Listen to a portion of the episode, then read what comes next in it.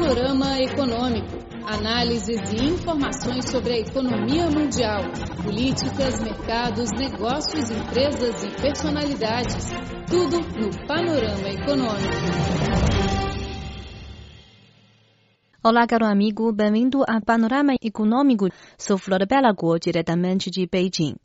Hoje vamos fazer um resumo sobre as grandes mudanças na vida econômica do povo chinês no ano passado. Para isso, separamos três reportagens especiais. Uma sobre o telefone celular e as mudanças em nossas vidas. A segunda traz a história por trás das bicicletas de compartilhamento. E por último, como é esta nova maneira do varejo facilitar nossas vidas. Fique conosco. Panorama Econômico, seu boletim informativo. O celular desenvolveu-se desde sua função inicial de apenas fazer telefonemas e mandar mensagens. Atualmente, com o aparelho, pode-se fazer compras, reservar restaurantes, programar viagens, transferir dinheiro, efetuar pagamentos, consultar um médico, etc. Ao mesmo tempo, celulares cada vez mais inteligentes ocupam cada vez mais nosso tempo. A nossa vida mudou com o aparelho. Com uns cliques no celular, roupas bonitas e comidas frescas chegam às mãos das pessoas em tempo mais curto. Ao digitalizar o código QR, uma bicicleta de partilha fica disponível para usar. Para sair da casa, se tem a opção de não levar dinheiro, mas se esquecer de levar o celular, as consequências são graves. O celular já cuida quase toda a vida nossa. Uso o celular todo dia, exceto quando estou dormindo. Há grandes mudanças. Por exemplo, agora vejo os aplicativos e já soube todas as novidades. Antigamente tinha de assistir televisão. Hoje a TV em casa está sempre desligada. O pagamento móvel já se tornou um cotidiano para os chineses, quer nas compras online, quer nas lojas físicas o diretor executivo do Instituto de Estudos do Banco Heng, Dong Ximiao, observou esta tendência. Agora um celular é um banco.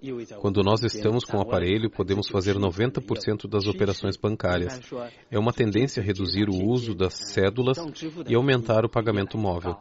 Dados mostram que, na China, o número de usuários da internet móvel já excedeu 1,1 bilhão de pessoas. Em cada um minuto, há 40 mil chamadas de táxi por aplicativos. Entre 100 internautas móveis, 69 estão usando o pagamento móvel, sendo cinco vezes a cifra de 2012.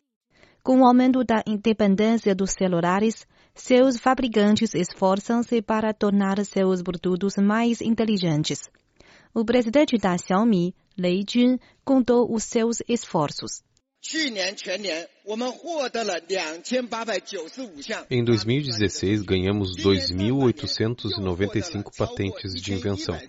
No primeiro semestre deste ano, recebemos mais 1.100. O número de patentes de invenção é um indicador da capacidade tecnológica de uma empresa.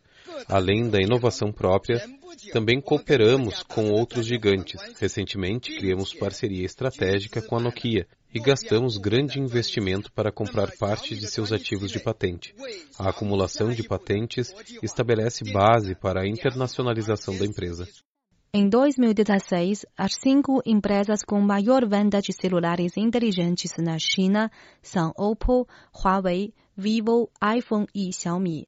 Entre esses, Oppo, Huawei e Vivo tiveram um grande aumento de venda.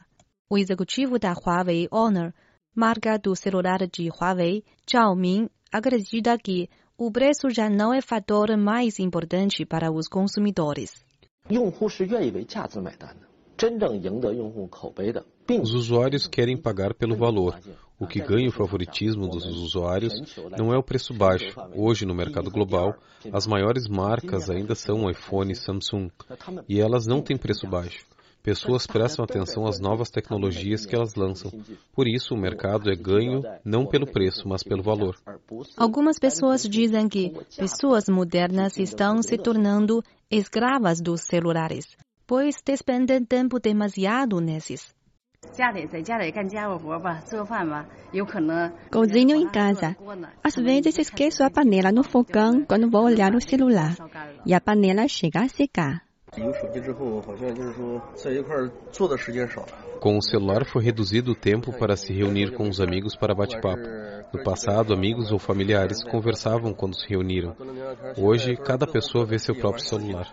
Telefones inteligentes mudaram completamente a vida moderna.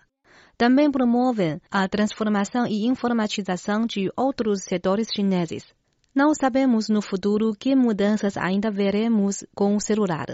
A única coisa que sabemos e não podemos esquecer é de carregar o celular. Este é Panorama Econômico. Hoje teremos o resumo sobre a vida econômica dos chineses em 2017. Vamos para uma pausa musical e logo logo voltamos com a reportagem História por trás da bicicleta de compartilhamento. O Cripor oferece a página na internet desde o dia 20 de dezembro de 1999 em português.cri.cn. O conteúdo online está dividido em várias seções, notícias, temas, cultura, economia, música, esporte, rock, rádio online e vídeo. Bem-vindo de volta, caro amigo. Este é Panorama Econômico.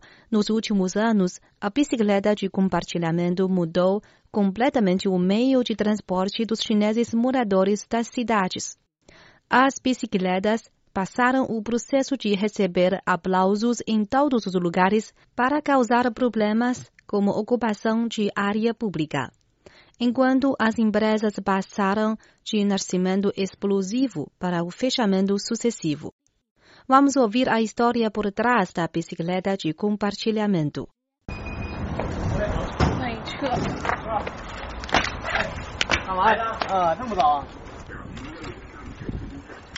Apenas com um SCAD celular já se abre uma bicicleta. O modelo de compartilhamento resolveu a dificuldade de último quilômetro de muitos chineses urbanos. Para um caminho curto, posso andar de bicicleta a qualquer momento. O estacionamento é fácil, a despesa é baixa e é um tipo de exercício. Incentivadas por investidores, as bicicletas multicoloridas de compartilhamento se tornam uma bela paisagem nas cidades chinesas. O vice-presidente da OFO, Xian Jiegui, apresentou o desenvolvimento da empresa.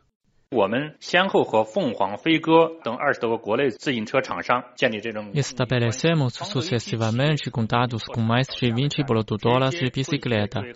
Um grupo de empresas que estava à beira de falência voltou à produção em extras horas, beneficiando 40 mil postos de emprego. O salário dos operários aumentou em 15%.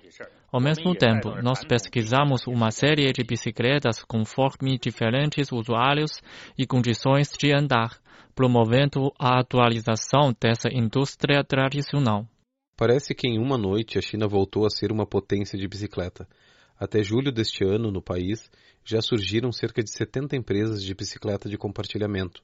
Um total de 16 milhões de bicicletas foi lançado e 130 milhões de pessoas foram inscritas em aplicativos algumas empresas já começaram a expandir no exterior. No entanto, o desenvolvimento explosivo também causou problemas, tais como lançamento demasiado, ocupação do espaço público, bicicletas destruídas e escondidas, e etc. Algumas pessoas levam a bicicleta para casa, ou a bloqueiam, ou até destroem o código QR para que a bicicleta seja usada só por elas próprias. As bicicletas são estacionadas desordenadamente nas ruas, afetando o tráfego. Outro maior problema é a falta de supervisão dos depósitos de usuários. Enquanto algumas empresas foram esmagadas pela concorrência, os depósitos dos consumidores foram impossivelmente devolvidos. Dados mostram que a soma de depósitos para bicicletas de compartilhamento já ultrapassou 12 bilhões de yuans. Devido à onda de falência empresarial, os consumidores poderão perder 1 bilhão de yuans de depósito. Esses problemas chamaram a atenção dos departamentos administrativos, que lançaram vários documentos para regularizar o desenvolvimento do setor. Tsai Chuan-tie, Um diretor do Ministério do Transporte chinês apresentou. Em primeiro lugar, estimulamos o fornecimento de serviços sem coletar o depósito. Segundo, se as empresas coletam o depósito, tem que separar rigorosamente o depósito dos usuários e o próprio capital das empresas e os dedicar para usos exclusivos, além de aperfeiçoar o sistema de devolução do depósito. E terceiro, estimulamos o modelo de depósito em cada uso. Este é Panorama Econômico. Vamos continuar fazendo um resumo sobre a vida econômica dos chineses no ano passado. Ouça a seguir, uma nova maneira do varejo facilita nossa vida. Em 2017, o setor de comércio eletrônico chinês e os vendedores do varejo começaram a cooperar após concorrência por vários anos. Apoiada pela nova logística moderna, Big Data e computação em nuvem, o comércio online e offline se integram profundamente. Ambos formam uma nova maneira do varejo que facilita muito as pessoas. Ouça os detalhes. Em uma noite de dezembro, o supermercado Hema Xiansheng, em Beijing, estava lotado. Na caixa, o Sr. Gu mostrou o celular para o emprego digitalizar o aplicativo, fazendo o pagamento dessa maneira. Gu disse que veio fazer compras porque estava passando pelo supermercado. Geralmente compra coisas online e espera em casa pela entrega. 我觉得盒马先生呢比较方便。 o Rama Xianchang é bem fácil. Agora eu costumo comprar alimentos online antes de sair do trabalho. Em cerca de meia hora, legumes, carnes ou frutos do mar já chegaram na minha casa e eu também. Aí posso começar a cozinhar. Ao fim de semana vou ao supermercado para ver se tem novos artigos. As comidas ali têm códigos bidimensionais que permitem a consulta da origem. A maneira de comprar do Sr. Gu reflete a mudança da maneira de consumo na sociedade chinesa. O porta-voz da Administração Nacional de Estatísticas, Xin Zhizeng, apontou que a integração do comércio online e offline está promovendo a recuperação das vendedoras físicas do varejo. 原先呢，有一段时间，我们还曾经出现了这个 em algum tempo, os varejistas físicos foram impactados pelo comércio eletrônico. Este ano, a situação melhorou. Aliás, os vendedores físicos também estão acelerando a integração com as empresas de comércio online. A venda a varejo aumentou 1,5% em comparação com o ano passado. O gigante de comércio eletrônico, Alibaba, está criando 100 mil lojas inteligentes no país das quais uma loja de roupa feminina está localizada num grande shopping center em Shanghai. A chefe da loja, Gao Jing, apresentou os fatores inteligentes.